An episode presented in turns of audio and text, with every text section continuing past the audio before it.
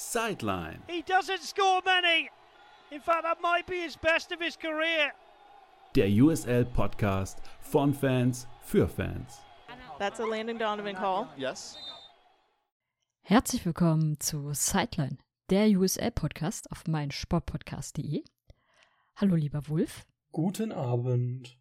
Und wir gehen zügig in unsere Themen heute rein, weil auch weil Offseason ist, so ein paar Kleinigkeiten gibt es. Man muss sagen, es ist eine ziemlich ruhige Offseason, was in meinen Augen aber immer eher ein gutes Zeichen ist, weil wenn in der Offseason viele Katastrophen passieren, deutet das immer an, dass auch die Saison dann nicht besonders gut laufen wird. Aber wenn in der Zeit, wo die meisten im Urlaub sind oder die Verpflichtungen für die Teams machen, wenn es da halbwegs ruhig ist, dann ist es meistens ganz gut. Was für Themen haben wir heute? Wir werden ein bisschen über den Spielplan der USA Championship sprechen, weil dieser veröffentlicht wurde. Dann gibt es so den einen oder anderen Transfer, der durchaus erwähnenswert ist. Und am Ende schauen wir mal, was da noch so los ist, was äh, uns in den nächsten Wochen rund um den USA-Kosmos noch, äh, noch so erwarten wird. Aber lieber Wolf, ich würde vorschlagen, wir schauen uns heute mal ein bisschen oder jetzt erst einmal den Spielplan an. Angefangen wurde ja mit den Eröffnungsspielen des jeweiligen oder der jeweiligen Teams ihre Heimspiele. Gab es da Spiele, die dir besonders aufgefallen sind oder wo du am liebsten sofort die Koffer gepackt hättest und hinreisen würdest? Da gibt es tatsächlich ein paar Sachen, die man durchaus ansprechen könnte. Also ein Topspiel des letzten Jahres wäre zum Beispiel San Antonio gegen Oakland. Die waren ja beide in den Playoffs, beide sehr hoch dabei. Das würde ich durchaus als interessant empfinden. Und auch ein Spiel, wo wir vielleicht noch bis zur Verpflichtung von Andrew Carlton dachten, dass das zwei gleiche Clubs sind. Und zwar San Diego gegen Detroit wäre da der Home Opener von San Diego zum Beispiel. Das fände ich tatsächlich interessant. Sonst könnte man noch sagen, auch aus historischer Sicht, das erste Heimspiel von Phoenix ist gegen San Diego. Auch in der Hinsicht interessant, weil Phoenix ein neues Stadion bekommt und wir ja unseren kleinen Opener vor dem Podcast ja auch eine Szene daraus haben, aus dem berühmtesten Spiel zwischen beiden Teams. Und ansonsten hätte ich gesagt, wäre noch Tampa gegen Indy eine ziemlich spannende Partie. Das wäre am 11. März, am direkten ersten Spieltag oder am direkt ersten Tag des neuen Saisonjahres. Tampa gegen Indy, zwei doch sehr gute Mannschaften. Vor allem mit dem Transfer von Sebastian Guenzati, der von Tampa zu Indy gewechselt ist. Und mit dem deutschen Yannick Oette im Tor. Also zwei gute Gründe reinzuschalten. Und Indy begleitet auch ein anderes Team für ihr erstes Heimspiel, nämlich Detroit finde ich, ist auch eine durchaus interessante Partie, was ja natürlich daran liegt, dass wir irgendwie beide Teams doch ganz sympathisch finden. Und ich glaube, dass das durchaus eine interessante Partie werden kann. Die Indie-Fans waren immer cool, die Detroit-Fans ja sowieso. Kann also was ganz Gutes werden. Und sie sind nicht so weit voneinander entfernt. Geografisch und oder qualitätstechnisch? Das darf jetzt jeder interpretieren, wie er möchte. dann will man dich einmal auf Glatteis führen und dann willst du nicht. Was, ähm, aber wo ich dir zustimmen muss, genau die Partien hätte ich auch gesagt, fand ich auch am interessantesten. Klar, bei äh, San Diego und Phoenix wird es nicht mehr diese Brisanz geben, wie sie damals war. Einfach weil der Trainer nicht mehr der ist, der er damals war. Er hat jetzt eine andere Aufgabe bekommen. Aber trotzdem, gerade auch nach dem Rückblick auf die letzte Saison für Phoenix, sie müssen, sie müssen ja in dieser Saison jetzt Leistung zeigen. Dann ist natürlich so ein Gegner, wo man durchaus auch eine gewisse Geschichte miteinander hat, vielleicht auch mal ganz interessant als erstes Heimspiel. Gehe ich mit. Was ich grundsätzlich bei dem Spieltag äh, vom Gefühl her habe, was es sonst nicht so gab, ist, dass es irgendwie mehr verteilt ist als sonst. Also gefühlt waren die meisten Spiele immer, also aus jetzt aus amerikanischer Zeit, immer samstags und gefühlt der Rest paar Spiele am Sonntag mit, mit Pech aus deutscher Sicht am Montagmorgen. Wenn ich mir jetzt zum Beispiel bei RGV den Spielplan angucke, so mal als Beispiel für eine komplette Saison, hast du sehr viel, was von Freitagabend, Samstagabend oder Sonntagabend ist. Und das kommt mir irgendwie mehr vor als in den letzten Jahren. Dass es da irgendwie eine größere Aufteilung gibt. Auch stellenweise, was die Uhrzeiten angeht. Also da muss ich eher widersprechen, zumindest den Zeitraum, den ich mir angesehen hatte, weil ich ja im September, im September in den USA sein werde, habe ich natürlich gehofft, mir ein paar Spiele ansehen zu können. Und ich bin an der Ostküste und musste, ich äh, musste traurig feststellen, dass zu der Zeit, wo ich da bin, die Ostküste fast keine Heimspiele hat für den gesamten Zeitraum. Und ich bin zwei Wochen da. Und wenn sie Heimspiele haben, dann haben alle Teams an dem Tag das gleiche, also zur, zumindest am gleichen Tag das Spiel, was natürlich sehr ungünstig ist. Als Beispiel, am 9.9. spielt Hartford Athletic gegen RGV. Coole Partie, steht natürlich ganz oben auf meiner Liste. Dafür verzichte ich sogar auf DC United gegen die Earthquakes aus der MLS, weil natürlich Hartford mich da noch mehr interessiert. Allerdings am gleichen Tag spielt auch Pittsburgh, deren Heimspiel ich auch super gerne sehen wollte, weil ich echt gerne das Stadion mal live erleben wollen würde. Gut, der Gena ist jetzt ehrlich gesagt nicht der interessanteste mit Ludon, aber des Stadions wegen hätte ich es auf jeden Fall sehen wollen. Aber sie spielen einfach am gleichen Tag und das bringt leider nicht so viel. Äh, Detroit spielt an dem Tag, ich glaube es war an dem Tag auch gegen Miami, also unrealistisch. Ludown spielt am 16.09. noch ein Heimspiel. Das waren dann aber ansonsten die relevanten Spiele der Teams von der, von der direkten Ostküste, was erreichbar ist, um es so zu sagen. Und gut, die Ludown-Partie werde ich nicht sehen können, weil zeitgleich in New York ein äh, interessantes Spiel stattfindet. Ah, da ist die Chance leider vertan. Und ich habe auch schon von anderen gehört, die zu anderen Zeitpunkten in den USA sind, dass es da, dass man da auch nicht so ganz happy ist. Aber gut, man kann es niemandem oder nie allen recht machen. Und dann vielleicht verschieben sich ja auch nochmal Spiele. Das kommt ja in der USL oder generell in den USA häufiger mal vor, aufgrund von Wetterumständen oder so. Apropos nicht zufrieden sein. Die Jungs von RGV und von San Antonio sind nicht zufrieden, denn die beiden Texas Derbys von RGV und San Antonio finden jeweils am Mittwoch statt. Also aus deutscher Sicht Donnerstagmorgen. Was jetzt ehrlich gesagt echt ungünstig ist für ein, für ein Derby. Weil das sind einige Stunden Fahrzeit hin und her. Und mal eben am Abend, wenn du am nächsten Morgen Arbeit oder Schule hast, äh, bis spät in die Puppen da sein, dann noch nachts nach Hause fahren, ist für so eine Derby-Atmosphäre und vor allem für diesen kleinen Copa Terras-Pokal stimmungstechnisch echt blöd, weil da natürlich der Auswärtssupport recht gering sein wird. Und das finde ich auch ein bisschen schade. Und äh, ja, einzig bisher für mich beste News aus RGV-Sicht. Erstens, der Kader bleibt recht zusammen. Und zweitens, ich wurde vorgestern in die Supporters Group dort aufgenommen. Und das äh, ist eine kleine positive Nachricht aus meiner Sicht.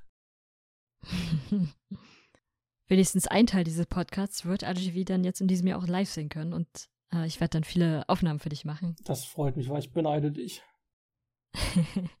Aber es ist auch tatsächlich Zufall, dass wirklich diese Partie zu dem Zeitpunkt stattfindet. Ich hatte ja gebucht, bevor der Spielplan veröffentlicht wurde. Äh, wie gesagt, ich hoffe noch darauf, dass es da nochmal Verschiebungen gibt und vielleicht auch nochmal eine Partie in die Woche verschoben wird. Dann kann man sich die noch mit ansehen. Weil natürlich immer alle Fußballspiele am Wochenende sind. Lässt sich dann auch schwer organisieren. Oder was natürlich auch super wäre, wenn Pittsburgh auf Sonntag ge äh, gezogen werden würde, dann ließe sich auch das einreich äh, noch wahrnehmen, abwarten. Es ist ja noch viel Zeit bis dahin. Bis September kann doch einiges passieren. Ansonsten würde ich vorschlagen, machen wir mal ein kleines, entspannteres Thema. Hast du eine Ahnung, in welche Richtung ich gehen möchte? Äh, da wir einige Themen haben und ich die meisten entspannt finde, bin ich äh, sehr neugierig. Ähm, fangen, wir, fangen wir mit dem einen Thema an, worüber du aber wahrscheinlich ein bisschen länger diskutieren möchtest. Aber eigen oder anders formuliert. San Diego wird jubeln. Auch andere Teams werden jubeln. Phoenix wird wahrscheinlich ein bisschen enttäuscht sein, weil sie einen wichtigen Spieler verloren haben. Und sie haben zwar ein kleines Handgeld dafür bekommen, aber trotzdem fehlt ihnen dieser Spieler. Der Name ist vielleicht schon das eine oder andere Mal in diesem Podcast gefallen, weil es ist ein deutscher Spieler. Klar, Wolf weiß jetzt, wer es ist. Die Zuschauer können noch kurz, oder die Zuhörer können noch kurz raten. Wer ist es denn? Es ist der ja, Deutsche, der Berliner, äh, Benjamin Lund, kurz Ben Lund. Der ursprünglich aus dem College in die USA quasi gekommen ist und dort von Cincy verpflichtet worden ist, allerdings dort keine äh, Chance bekommen hat und dann in der USL für Louisville und für Phoenix durchaus für Furore gesorgt hat. Man kann schon sagen, mit der beste oder eigentlich der beste aktive Deutsche in der USL gewesen ist. Und da gab es schon vor Monaten Gerüchte, dass er in die MLS zu einem bestimmten Team wechseln könnte, dass es auch geworden ist. Und ich bin am Ende aus diversen Gründen nicht gerade glücklich. Und mit dem Club fängt schon mal an. Willst du sagen, zu wem? Er ist zu St. Louis in die MLS gewechselt. Genau, zum neuen St. Louis City SC. Wer den Club nicht kennt, keine Sorge, der fängt gerade erst in dieser Saison, also die jetzt kommt, mit dem Spielen an. Man könnte ihn auch Klein Deutschland nennen, denn dort ist Lutz Pfannstiel der Sportdirektor und sehr, sehr, sehr, sehr viele Spieler, die verpflichtet worden sind, sind entweder Deutsche oder deutschsprachig oder haben zuletzt in der Bundesliga oder zweiten gespielt. Und Ben Lund ist damit quasi ein weiterer Spieler mit deutschem Hintergrund, der den Club bereichern wird. Zumal ja auch der Torwarttrainer Alex Langer ist, also auch ein Deutscher. Und im Tor wird auf jeden Fall Deutsch gesprochen werden, so viel steht schon mal fest. Ja, allerdings glaube ich nicht aus der Sicht, die wir gerne hätten. Ja, das äh, kann, kann ja dann noch werden. Also, um es kurz zu machen, äh, oder ich bin mit dem Club erstmal an sich noch nicht wirklich befreundet, weil ursprünglich gab es in der USL ein Team aus St. Louis, den St. Louis FC, der sehr, sehr beliebt gewesen ist. Die Fans waren sehr beliebt oder auch die, die Supporters Groups. Und der Besitzer von diesem Club ist Teilbesitzer vom neuen MLS-Team und hatte damals recht früh schon bekannt gegeben, wenn dieses Team wirklich kommt, dann werde ich mein USL-Team äh, an den Nagel hängen. Und damit war die 21. Saison die letzte vom St. Louis FC, was natürlich für die Fans und ähnliche durchaus traurig war. Und daher sehe ich diesen MLS-Club immer noch ein bisschen skeptisch, auch wenn ich mich durchaus mittlerweile an den Namen oder ans Logo gewöhnen konnte, bin ich noch nicht wirklich der Fan davon, dass dafür ein durchaus von mir gemochtes Team sterben musste. Aber mein Hauptkritikpunkt bei Ben ist tatsächlich der sportliche Hintergrund. Wie sieht's bei dir aus? Also einen Hauptkritikpunkt an Ben habe ich nicht. Nicht an Ben, an, an am Club. Ich weiß gar nicht. Also ich finde an sich ganz okay, wie St. Louis sich aufstellt. Das ist tatsächlich durchaus überlegt. Man sieht schon, dass da eine gewisse Strategie hintersteht. Das hat man auch im Draft sehr, sehr gut gesehen, dass sie, dass sie ihren Draft-Pick sozusagen getradet haben, dafür Geld bekommen haben, um dann an der Stelle, wo sie hingetradet haben, also sie haben quasi nach unten getradet, ähm, ihr, sowieso ihren Wunschspieler zu bekommen. Also die Spieler bekommen, die sie wollten, am Ende auch noch Geld mitgenommen. Sehr clever gemacht. Da sieht man schon, da ist Erfahrung hinter. Klar, für Ben ist die Situation eine sehr spezielle, könnte man sagen, weil äh, vor ihm eine Person im Tor steht. Was heißt vor ihm? Aber Höchstwahrscheinlich, weil er einen DP-Vertrag hat. Es ist natürlich Birki, der da noch mit im Tor steht und ihm da eine gewisse Konkurrenz bietet. Allerdings muss man auch sagen, Birki ist 32 und hat für drei Jahre, glaube ich, den Vertrag unterschrieben. Und Ben ist 27. Was sein könnte, ist, dass Birki vielleicht nur diese drei Jahre spielt, Ben in der Zwischenzeit sehr viele Erfahrungen sammelt und dann die Chance hat, die Nummer 1 zu werden oder bei einem anderen MLS-Team. Für mich persönlich wäre aber wichtig, dass er jetzt auch mal realistisch eine Chance bekommt, auch mal in der MLS zu spielen. Und sei es bei einem Spiel, wo es vielleicht um nichts mehr geht, oder sei es im US Open Cup, dass er da wirklich viel, oder nicht viel, aber dass er regelmäßig eingesetzt wird und weiter Erfahrung sammeln kann und natürlich auch das, ich gehe schon davon aus, dass sie jetzt nochmal ein noch stärkeres Torwarttraining bekommen, beziehungsweise kann er einfach von der Erfahrung von Birki doch mal mit profitieren und dass ihm das dann bessere Chancen äh, gibt, auch regelmäßig in der MLS zu spielen. Ob es jetzt bei St. Louis ist, ist eine andere Frage. Du hast durchaus was Gutes angesprochen. Also ich habe lange überlegt, was ich von dem Transfer halten würde, wenn er kommt. Ich denke, auch aus finanzieller Sicht dürfte es für Ben nicht unwichtig sein, denn er wird bestimmt dort mehr verdienen, als er in der USL verdient hat. Ich glaube allerdings, sportlich ist es ein Rückschritt. Wenn man vom Torwarttraining absieht, dass er jetzt durch ähm, den Torwarttrainer und durch das MLS-Umfeld bekommt. Denn in der USL war er Stammkeeper, egal wo er gespielt hat, und zählte mit zu den besten Keepern der Liga. Und ich kann mir nicht vorstellen, dass ein Roman Bürki, der jahrelang Stammkeeper für Dortmund war, Champions League erfahren ist, Schweizer Nationalkeeper, der diverse Angebote aus europäischen größeren Ligen abgelehnt hat, wie Frankreich. Wenn ich mich nicht irre, auch schon ja im letzten Jahr schon nach St. Louis gereist ist, um sich da eben auch schon umzugewöhnen und einzugewöhnen, dass man da, dass der sich jetzt freiwillig für die Hälfte der Spielzeit oder so auf die Bank setzt, um Ben quasi ein 50-50 Chance spielzeittechnisch zu geben. Und wenn man ihm jetzt vom Club keinen wirklichen Plan hingelegt hat, nach Motto, du spielst im Open Cup und ich sag mal, die Hälfte aller Rückrundenspieler oder so, dass ich es da irgendwie blöd finde, wenn er jetzt wirklich einfach darauf warten muss, dass Birki so einen krassen Fehler macht oder sich so verletzt, dass er Spielzeit bekommt. Weil dann hat er sich ja aus der Cincy-Sicht nicht verbessert, dass er nur einer von vielen Keepern war. Und deswegen weiß ich nicht. Also ich sehe positiv die möglichen besseren Trainingschancen und das Finanzielle.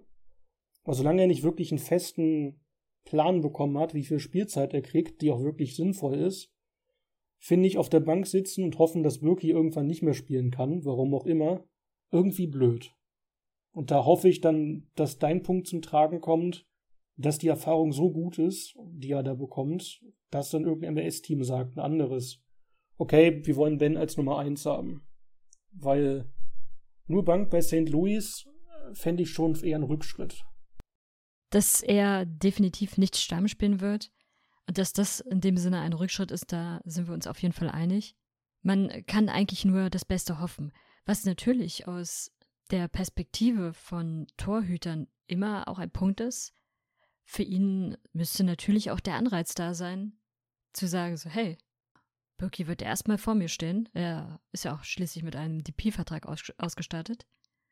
Allerdings, wer sagt denn, dass er das die ganze Zeit ist? Und vielleicht überzeugt Ben ja zum Beispiel im Training so sehr oder in Spielen, wo er eingesetzt wird, dass man dann irgendwann sagt, naja, vielleicht ist er doch die bessere Nummer eins und sich dann umentscheidet. Also dass sozusagen der sportliche Wettbewerb innerhalb der beiden Torhüter dann dadurch auch nochmal gefördert wird und man da auch nochmal einen noch weiteren Entwicklungsschub sieht. Vielleicht auch interessante, interessante Partien mit wechselnden Torhütern. 50-50, gerade jetzt in der ersten Saison wird es definitiv nicht sein. Aber was jetzt zum Beispiel wirklich typisch wäre, der eine Torhüter spielt in der MLS, der andere im US Open Cup. Oder wenn es wirklich Spiele sind, wo es um nichts geht. Das wird jetzt in dieser Saison noch nicht passieren, aber bei beispielsweise Teams, die in der Champions League spielen, ist es ja teilweise so, weil sie innerhalb der Woche ein anstrengendes Auswärtsspiel in der Champions League haben, dass sie dann in der Liga an dem Tag oder in der, am Wochenende nur mit einer, mit einer anderen Mannschaft spielen, die nicht in der Champions League spielen wird. Auch das wäre jetzt Beispiel eine Möglichkeit. Wie gesagt, wird nicht in dieser Saison stattfinden, weil sie in dieser Saison natürlich nicht in der Champions League sind. Aber dass man solche Konstellationen dann eventuell mit erhoffen kann. Wenn man da langfristig plant und Ben Rook, wie gesagt, einen langfristigeren Plan hingelegt hat, was sie mit ihm vorhaben, dann gehe ich da durchaus mit, dass ich das durchaus okay finde. Aber auf die rein wahrscheinliche Spielzeit, glaube ich, aktuell sieht es jetzt nicht so wirklich gut aus. Wenn man natürlich dann einen festen Plan hat, was kommende Saisons oder ich sage mal noch weitere Wettbewerbe mit diesem, wie hießen ja nochmal, Leagues Cup zum Beispiel angeht, dann durchaus. Aber hauptsächlich halt, wie gesagt, wenn er die viele Spielzeit kriegt, dann sehe ich da weniger Probleme mit. Wenn er aber quasi Cincy 2.0 Erlebnisse bekommt, also eigentlich nur die Bank oder die Tribüne wärmt, sehe ich das Ganze eher als sportlichen Rückschritt, auch wenn, wie gesagt, besseres Torwarttraining und Finanzen natürlich ein Fortschritt für ihn sind.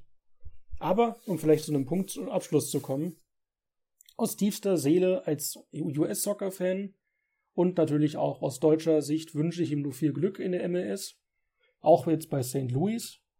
Und ja, hoffe natürlich, dass er den nächsten Schritt machen kann und irgendwann ein guter und vor allem ein ja, regelmäßiger MLS-Keeper wird.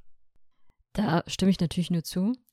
Was wir aber auch feststellen können, es gibt einen Verlierer in dieser ganzen Geschichte und der ist in meinen Augen Phoenix, weil sie für Ben nur 50.000 Dollar bekommen haben, dafür, dass sie ihren Stammtorhüter abgeben, nach einer Saison, die katastrophal verlaufen ist und was nicht an ihm gelegen hat, sondern er war derjenige, der da oftmals noch ganz viel gerettet hat.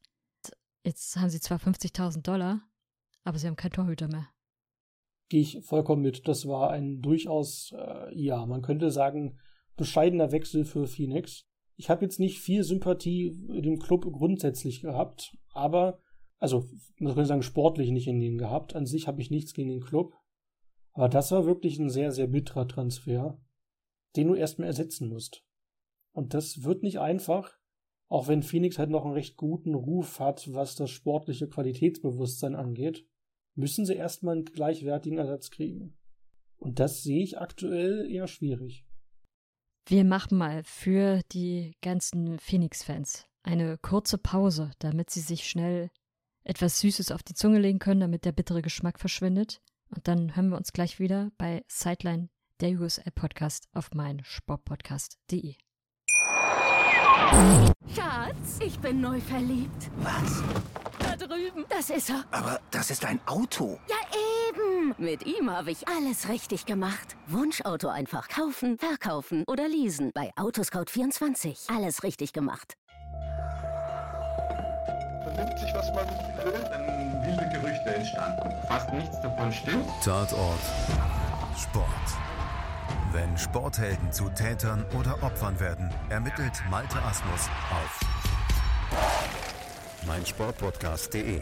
Folge dem True Crime Podcast, denn manchmal ist Sport tatsächlich Mord. Nicht nur für Sportfans. Willkommen zurück zu Sideline, der USL-Podcast auf meinsportpodcast.de. Bevor wir zu den, ein äh, oder zu den anderen Themen gehen, muss ich noch eine kleine Korrektur einbringen. Roman Bürki hat keinen DP-Vertrag, sondern äh, Edward Löwen hat den DP-Vertrag, auch ein Deutscher, der bei St. Louis spielt. Und interessant, was wir bei der Recherche, wie denn, wer denn jetzt nun tatsächlich den DP-Vertrag hat, festgestellt haben, ist, dass Ben keinen International Slot mehr belegt, was natürlich ihm auch die, das Spielen in der MLS leichter macht, weil er ja 2020 war es, glaube ich, geheiratet hatte und von daher da ganz gute Perspektiven hat. So viel aber dazu. Dann gehen wir jetzt mal noch zu den anderen Themen, weil es gab so zwei kleinere Themen. Das eine ist vor allem erstmal noch ein Gerücht, eine Unsicherheit, eine Frage, die so im Raum steht, über die noch nicht so richtig klar ist, wie sich das in den nächsten Wochen entscheiden wird, weil da offensichtlich noch Verhandlungen stattfinden. Aber machen wir es erstmal anders. Wolf, wie wirst du denn in der kommenden Saison die USL sehen? wenn alles so bleibt, wie es ist und hoffentlich auch sich nichts ändert, dann wie üblich auf YouTube. Denn YouTube überträgt für den Sender ESPN die Ligaspiele. Und zwar schon seit sehr vielen Jahren. Und da dankenswerterweise für Nicht-Amerikaner kostenlos auf YouTube. Soweit ich das weiß, in den USA gibt es das nicht. Oder wenn mit äh, geblockten, ist ein Region-Block mäßig. Und das heißt, wenn nichts schief geht auf YouTube, von Spieltag 1 bis zum Ende der Playoffs. Ja, ESPN hat in den USA ja regionale Zuordnungen. Du musst dir dann so eine Art Games Pass kaufen und darfst aber auch nur die Spiele in deiner Region immer sehen. Das ist ein bisschen nervig, gibt es in anderen Ligen auch.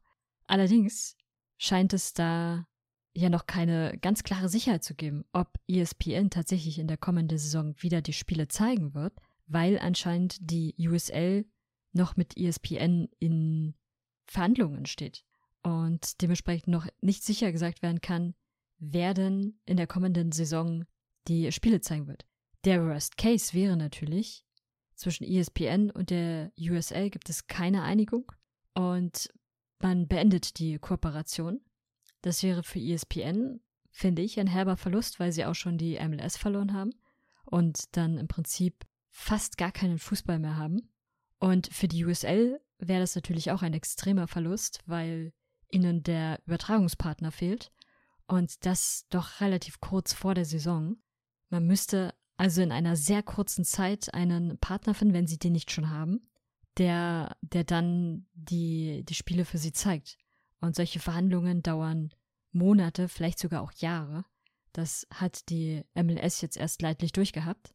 Von daher wäre das jetzt zu dem Zeitpunkt, finde ich, ein sehr schlechter Moment, um den Vertrag nicht zu verlängern oder die Kooperation zu beenden.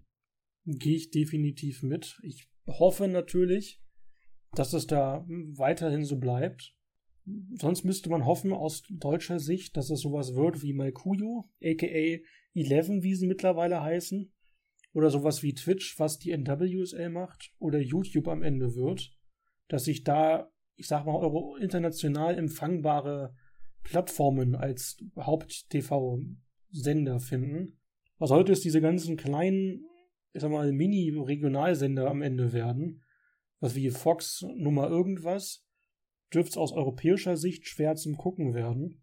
Und das macht es natürlich dann auch zu Nachverfolgen eher unangenehm, wenn wir dann die Spiele nicht mehr wirklich gucken können und mit Glück irgendwo Highlight-Schnipsel finden.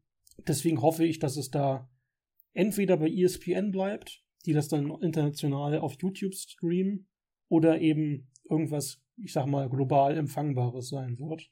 Das wäre schon für alle ein herber Verlust. Weil auch die, das betrifft jetzt nicht nur uns eure international Zuguckende, die es dann nicht mehr auf YouTube gucken können, sondern eben auch viele, viele in den USA, die eben ESPN gewohnt sind und die sich das Ganze dann ja auch zusammenpuzzeln müssten. Und das wäre natürlich auch für die lokale Bevölkerung und die lokalen Fans sehr bitter. Weil, wie ich mitkriege, hat gefühlt jeder ESPN. Oder fast jeder, aber irgendwelche kleinen Minisender oder irgendwelche, ich sag mal, lokalen Streaming-Sachen sieht dann eher schwierig aus. So ist es. Auch für die USL wäre das ja ein herber Verlust, weil ESPN natürlich eine große Plattform ist. Und über so einen TV-Sender Spiele zeigen zu können, ist immer auch Werbung für deine Liga. Und wenn dir diese wegfällt, dann wird es natürlich auch schwer, weiter, weiter nach vorne zu kommen. Also warten wir mal ab. Sobald es was Neues gibt, werden wir dann natürlich auch berichten. Beziehungsweise es wäre natürlich auch schon deshalb sehr schade, weil Wolf sonst seinen Werbesatz für die YouTube-Übertragungen nicht mehr sagen könnte. Und das will natürlich niemand. Wo wir aber schon dabei sind, wie man sich die Spiele ansehen kann. Ich glaube, die Schiedsrichter von äh, Pro Refs werden sich die Spiele oder würden sich die Spiele auch sehr gerne bei ESPN ansehen. Oder zumindest in irgendeinem leicht empfangbaren Streamingdienst oder auf einem Sender, weil sie selbst werden nicht mehr auf dem Platz stehen. Was ist denn da los? Auch da gibt es durchaus ja, Problemchen zwischen Ligen und zwischen den Pro-Refs. Also das ist quasi die Schiri-Vereinigung oder eine Schiri-Vereinigung.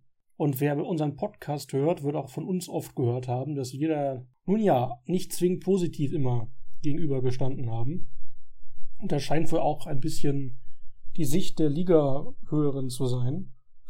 Also wie ich es bisher mitbekommen habe und auch relativ häufig berichtet wird, scheint es so der aktuelle Stand zu sein, dass die Schiris nächstes Jahr nicht mehr in der USL mit der Pfeife herumlaufen und dann sich die USL auch neue Schiris suchen müsste oder eine neue Schiri-Vereinigung.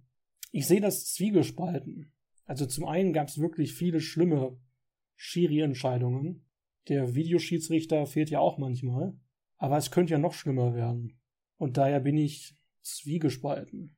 Wenn man schafft, bessere zu finden, wäre es natürlich schön. Aber wenn dann, naja, man dann quasi das nur noch schlimmer macht, hätte ich ein bisschen Sorgen. Auch für deine Red Bulls 2, die dann zwar nicht mehr betroffen wären, aber naja, bestimmt kriegen noch nachträglich rote Karten gezeigt.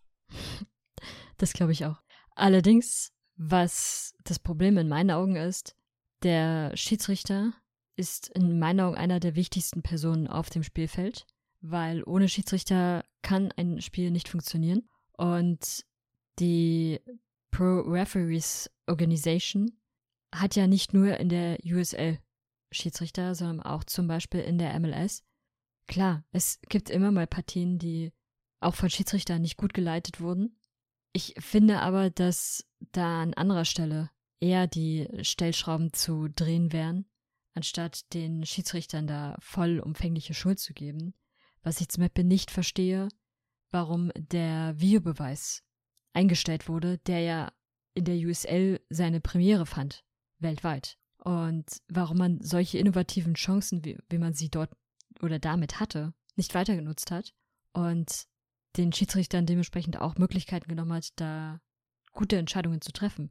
Weil wir haben ja in der ein oder anderen Saison zuletzt auch gesehen, dass es immer wieder mal Situationen gab, in denen der Videoschiedsrichter perfekt gewesen wäre, weil es zum Beispiel strittige Elfmeter waren oder ähnliches. Und das ist jetzt vertan und zusätzlich hat man jetzt auch noch die Schiedsrichter verloren, muss jetzt also auch innerhalb weniger Monate eine andere Schiedsrichterorganisation finden, die Schiedsrichter stellt, die auf dieser Ebene pfeifen können. Und ich glaube, das wird auch nicht so leicht. Also, ich weiß ehrlich gesagt nicht, wie viele Schiedsrichterorganisationen es in den USA gibt, aber auf der Ebene dann pfeifen zu können, ist ja auch nichts, was, was kurzfristig arrangiert werden kann, sondern das müssen ja dementsprechend schon Schiedsrichter mit langjähriger Erfahrung sein. Und finde jetzt erstmal so viele Schiedsrichter in so kurzer Zeit, die auf der Ebene eben pfeifen können. Schwierig. Ich wüsste einen, den wir beide von ganzem Herzen lieben. Oh, es gibt zu viele. Wir können auch einen Ted Ankel überall hinstellen. Ja, und dann noch Mark Geiger dazu. Es waren immer meine Lieblingsschiedsrichter. Hatte ich immer Spaß mit. Aber sonst stimme ich dir zu, wie gesagt. Das ist halt über den Schiedsrichter zu meckern immer leicht. Das äh, kann man offensichtlich auch als Liga. Die Frage ist, was bringt es dir am Ende? Und ich weiß gar nicht, wer da jetzt am Ende die Reißleine gezogen hat, ob es die, die Schiedsrichterorganisation war oder ob es die USL war. Aber wenn zum Beispiel die Schiedsrichterorganisation die Reißleine gezogen hat, wäre das auch eher ein Indiz dafür, dass auch die USL nicht besonders versucht, die Situation mit Schiedsrichtern zu verbessern, sondern eher einfach nur immer wieder draufschlägt, anstatt hilfreiche Hinweise zu geben. Weil es gibt ja viele Möglichkeiten, wie man, wie man ein Spiel auch besser leiten kann und wie man Spiele so organisieren kann, dass sie dann auch für Schiedsrichter optimal sind. Hast du ansonsten noch was zu diesem Thema? Nö, tatsächlich nicht. Ich hoffe nur, es am Ende genau wie bei der Streaming-Geschichte nicht schlimmer wird, als wie es jetzt ist. Zum einen wird es mir fehlen, nicht mehr USL gucken zu können, weil das schon ein sehr fester Bestandteil meines Lebens ist. Und dasselbe gilt für die Schiris. Wenn man da jetzt keine guten Schiris findet und es noch schlimmer wird, wäre das Gucken zwar irgendwie noch möglich, wenn es bei ESPN bleibt, aber nicht mehr so schön, wenn es dann noch mehr Schiri-Fehlentscheidungen gibt und ich dann jeden Podcast einen Herzkasper kriege, weil ich 50 Entscheidungen mit dir kritisieren muss. Vor allem werden dann die Folgen so lang. Was eventuell auch noch interessant ist, wo wir schon beim Thema Streaming sind. Es gibt ja wahnsinnig viele Podcasts auch zur USL. Ich glaube, die meisten sind englischsprachig. Und es gibt auch zu verschiedenen Teams Podcasts. Und du hast dir letztens sehr viel Zeit genommen, um da einen doch längeren Podcast zu hören von Tulsa, weil sie einen interessanten Gast auch hatten und weil sie über interessante Dinge gesprochen haben. Willst du ein bisschen erklären, was man da alles hören konnte? Ja, ich frage mich gerade, wie oft das Wort interessant in diesem einen Satz vorgekommen ist. Also der FC Tulsa aus Tulsa, Oklahoma. Wer hier zuhört, wüsste, es ist der Rivalenclub meines äh, eigentlichen OKC Energy FC. Die haben aktuell eine Menge Transfers gemacht, wovon einige doch durchaus interessant sind, weil es junge Talente sind, weil Spieler sind, die aus Kanada rübergeholt worden sind und hier aus Podcast-Sicht, weil sie einen Deutschen verpflichtet haben. Und zwar Milo Youssef, 24 Jahre, in Aachen geboren und komplett auf der rechten Seite beheimatet. Also von rechts außen bis rechtes Mittelfeld oder rechte Verteidigung scheint also ziemlich alles dabei zu sein. Dort im Podcast war der Sportdirektor zu Gast vom Club, der eben über die diversen Transfers auch geredet hat und eben auch erzählte, was ihn an diesem Spieler gereizt hat. Aus deutscher Sicht könnte man sagen, es ist der typisch deutsche College-Spieler. Also jemand, der im jungen Alter nicht wirklich höher als fünfte, vierte Liga gekommen ist in Deutschland und dann in die USA aufs College geht, zwecks Schulabschluss oder Studienabschluss. Und Milo Youssef war so einer. Er ist jetzt 24 Jahre alt und war seit 2018 auf der Thundering Herd Universität und ist jetzt eben bei und die haben sehr viel Positives berichtet. Also die Fans zum einen und der Sportdirektor meinte eben, dass er ein guter Spieler ist, was das Geld angeht, was sie ausgeben konnten, dass er sehr physisch ja, stabil ist, dass er sehr schnell ist und dass sie sich viel von ihm erhoffen, was Torgefahr und ähnliches angeht. Und ich bin gespannt, was am Ende daraus wird, tatsächlich. Weil ich ihn nicht bisher kannte. Ja, hoffe, dass das klappt. mit dem Sprung von College in die Profifußball. Mir ist gerade, während du gesprochen hast, aufgefallen, dass wenn er so auf der rechten Seite beheimatet ist, kann er eine Funktion ausfüllen, die du in der letzten Saison sehr oft kritisiert hast. Nämlich, dass, dass keine Spieler bei Beispiel Ecken am langen Pfosten stehen und er könnte dann am rechten Pfosten stehen. Ja, mit, mit 1,91 ist er auch nicht gerade klein, was Kopfbälle angeht. Also haben wir da schon mal einen Kandidaten für. Genau, also ich bin gespannt. Wie gesagt, ich kannte ihn tatsächlich vorher nicht. Bin gespannt, was die Qualitäten angeht, weil der Sprung College Profi kann oft schwierig werden. Und mit 24 ist er ja auch noch relativ dicht an der Grenze zwischen Talent und nicht mehr Talentalter. Und ich lasse mich überraschen. Ich gehe da komplett vorurteilsfrei rein. Werd aber natürlich auch durchaus ja zugucken, wie er sich schlägt. Denn die Highlights-Videos sahen natürlich nett aus, aber am Ende zählt halt nur die Leistung auf dem Platz. Und da kann ja viel reinspielen von den Faktoren her. Was ich an der ganzen Geschichte aber sehr interessant finde, dass sich ein Sportdirektor in einen Fan-Podcast setzt, ja schon zum zweiten Mal, und da sehr offen und transparent über die neuen Verpflichtungen und Entscheidungen spricht dass man erklärt, warum man sich für diesen Spieler entschieden hat, auch unter welchen Aspekten man das gemacht hat, was man für Erwartungen an sie setzt und was so die nächsten Herausforderungen sind. Er sprach ja auch über andere Spieler und bei dem einen beispielsweise, ähm, der ist kein Amerikaner, war auch noch nie in den USA und ähm, da ist jetzt beispielsweise aktuell noch die Situation, dass sie da noch das, das Visa beantragen, das Visum beantragen. Und All solche Geschichten erzählt er da sehr, sehr offen den Fans. Finde ich sehr interessant und eigentlich auch ziemlich cool. Gehe ich mit, gehe ich mit. Und da bin ich auch gespannt. Apropos Transfers. Ich würde gerne noch mal kurz einen Club ansprechen, der mich doch überrascht hat bisher. Und zwar die Colorado Springs Switchbacks. In der letzten Podcast-Saison jetzt nicht zwingend unser Freundesclub, aber ich hatte erwartet, nach deren doch recht guten Saison, dass sie sich eigentlich mehr verstärken als schwächen. Und ich finde, das ist aktuell nicht ganz offen. Denn sie hatten ja ihren Nummer 1 Keeper ans Karriereende verloren. Und jetzt, wenn man den einen Rückrundentransfer schon mitnimmt, die komplette Dreieroffensive. Also Haji Berry, der ja auch schon Liga-MVP gewesen ist, ist ja während der Saison noch nach Ägypten gewechselt. Und jetzt haben sie seit der letzten Podcast-Aufnahme Michel Galina, den sehr, sehr schnellen, flinken Flügelspieler, der auch Young MVP, glaube ich, geworden ist, den haben sie nach Göztepe in die Türkei verkauft oder abgegeben. Und den dritten, Elvis Amo, an Hartford. Das heißt, die haben jetzt innerhalb dieser Transferphase den Top-Torhüter und die komplett gute Offensive verloren. Und das musste erstmal wieder hinbekommen, um das gleichwertig zu ersetzen und auch wieder die Qualität eins zu eins zu ersetzen. Und dass das nicht einfach ist, hat man bei Phoenix gesehen, die mal eben äh, Flemings und Asante verloren haben und offensiv dann ein ziemlicher Rohrkrepierer waren. Ja, absolut. Das wird sehr spannend werden, rauszufinden oder für sie rauszufinden, wie sie mit der Situation jetzt umgehen. Und mal sehen, wie sie, wie sie sich dann gerade zum Anfang der Saison schlagen werden, ob sie bis dahin noch eine, eine oder mehrere Verpflichtungen machen können, die ihnen da im Sturm und auch im Tor helfen können.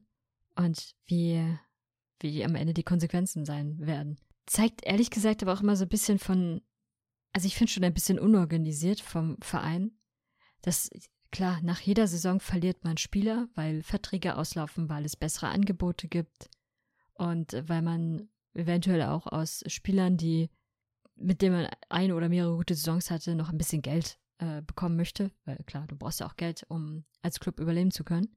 Das ist alles nachvollziehbar. Aber wenn du in so kurzer Zeit drei Spieler für den Sturm schon verlierst, dann wird es schon sehr herb. Und da kann man eigentlich nur für sie hoffen, dass sie da schon die nächsten Stürmer an der Angel haben, weil sonst wird es echt schwierig werden. Und die Zeit rennt ihnen ja auch irgendwann weg. Wir haben jetzt schon Januar.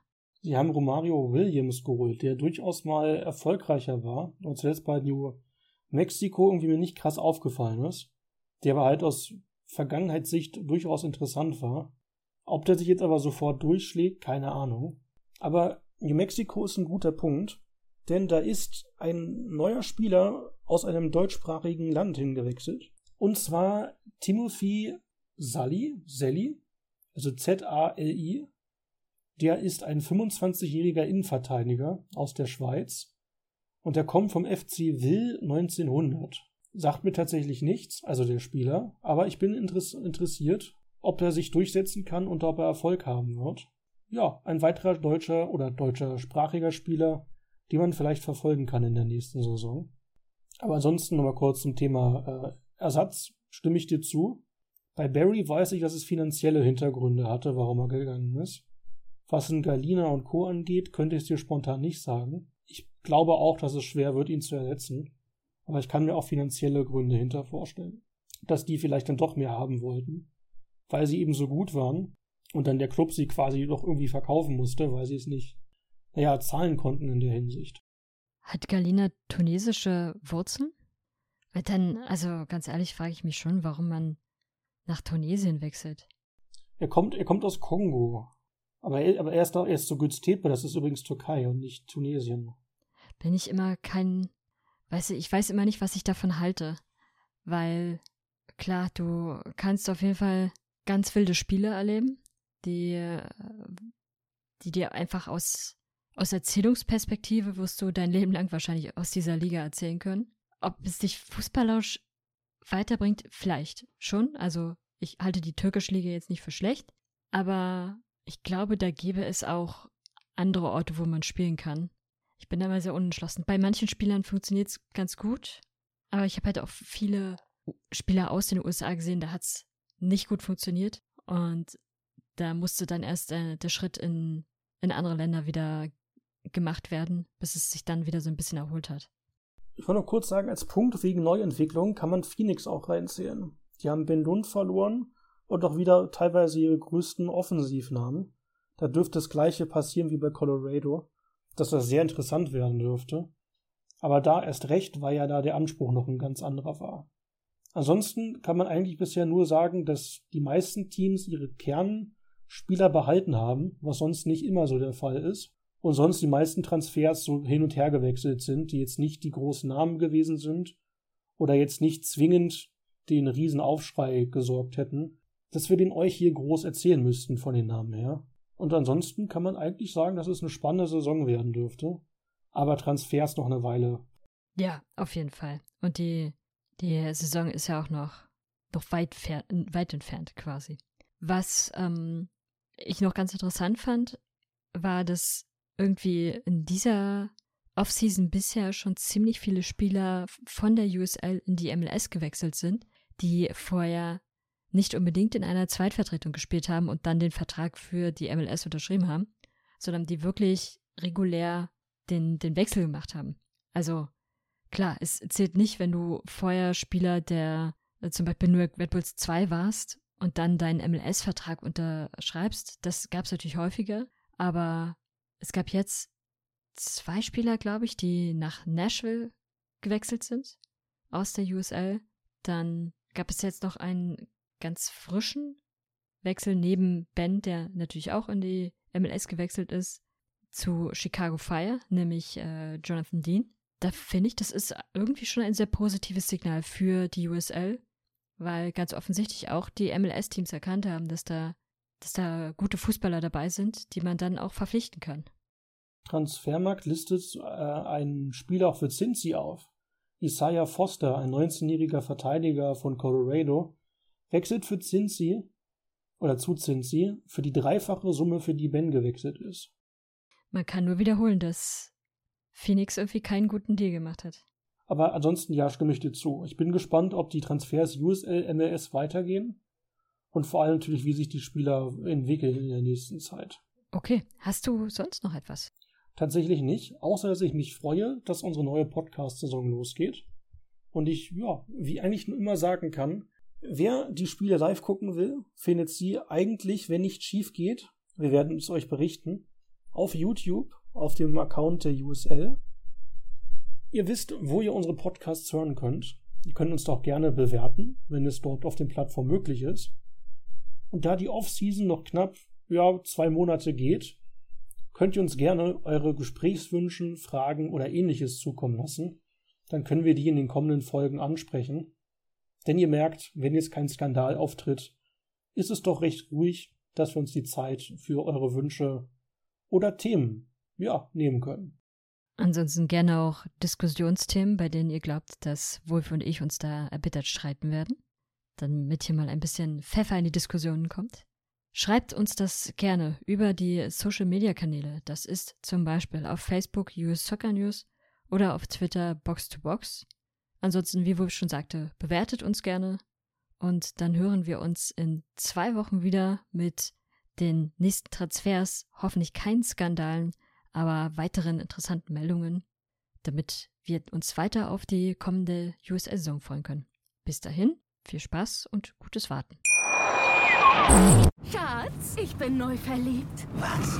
Da drüben. Das ist er. Aber das ist ein Auto. Ja, eben. Mit ihm habe ich alles richtig gemacht. Wunschauto einfach kaufen, verkaufen oder leasen. Bei Autoscout24. Alles richtig gemacht. Wie baut man eine harmonische Beziehung zu seinem Hund auf? Puh, gar nicht so leicht. Und deshalb frage ich nach, wie es anderen Hundeeltern gelingt, beziehungsweise wie die daran arbeiten.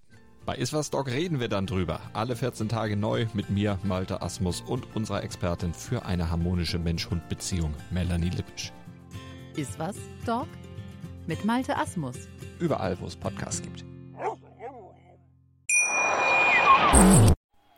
Sideline. He doesn't score many. In fact, that might be his best of his career. Der USL Podcast von Fans für Fans. That's a Landon Donovan call. Yes. Schatz, ich bin neu verliebt. Was? Da drüben. Das ist er. Aber das ist ein Auto. Ja, eben. Mit ihm habe ich alles richtig gemacht. Wunschauto einfach kaufen, verkaufen oder leasen. Bei Autoscout24. Alles richtig gemacht.